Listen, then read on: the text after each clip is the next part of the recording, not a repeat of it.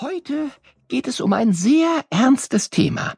Und heute wende ich mich weniger an euch als Denkologen, sondern als, äh, tja, wie nenne ich das am besten? Vielleicht Empfindologen? Oder Mitphilologen? Hm? Hm. Heute geht's nämlich nicht so sehr um Wissen, sondern um Verhalten. Denn das Thema heute heißt Mobbing. Kennt ihr das Wort? Hm? Das hat nix mit Besenschwingen oder so zu tun. Also es geht nicht um einen Wischmob. Nee, nee. Mobbing ist, wenn jemand immer wieder von anderen Menschen ausgegrenzt und runtergemacht wird. Fieser geht's gar nicht. Hört euch mal die folgende Geschichte an. Es ist Freitagnachmittag. Hannah ist draußen in der Hütte, die im Garten hinter dem Haus ihrer Eltern steht. Sie räumt auf und wischt, damit alles für ihren Wochenendbesuch schön ist.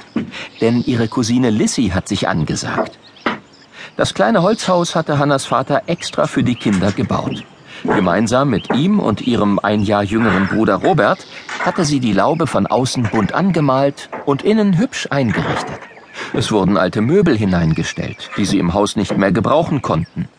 Jetzt war es drinnen total gemütlich und Hannah nutzte den Raum, um sich mit ihren Freundinnen zu treffen oder Hausaufgaben zu machen. Auch Robert war gerne hier, um zu malen oder zu spielen.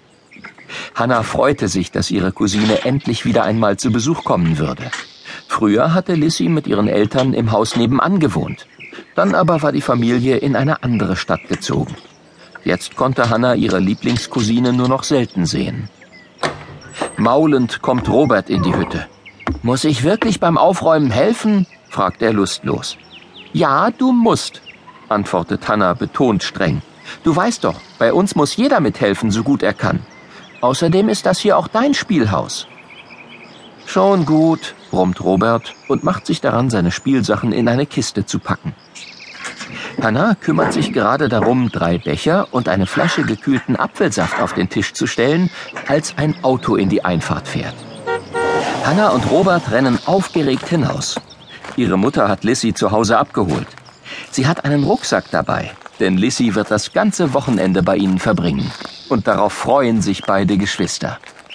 Hallo Lissy. Hannah drückt ihre Cousine fest an sich. Hallo, strahlt auch Robert Lissy an. Ich habe extra für dich aufgeräumt, verkündet er gleich darauf stolz. Wir, wir haben für dich aufgeräumt, korrigiert ihn seine große Schwester schmunzelnd und mit gespieltem Ernst. Während ihre Mutter Lissys Sachen ins Haus bringt, legt Hannah den Arm um Lissys Schulter. Komm mit, sagt sie und geht mit ihr, gefolgt von Robert, in die Hütte. Setz dich dahin.